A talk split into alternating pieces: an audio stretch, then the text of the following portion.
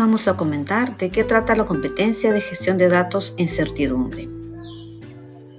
Esta desarrolla las competencias relacionadas a estadística y probabilidad.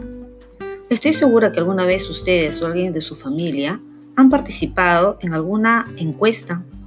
La estadística recoge datos a través de encuestas, luego los organiza en tablas y gráficos. Pero la estadística es más que eso. Es interpretar y analizar los datos para comprender la información en particular. Y la probabilidad es una forma de medición de la ocurrencia de sucesos aleatorios.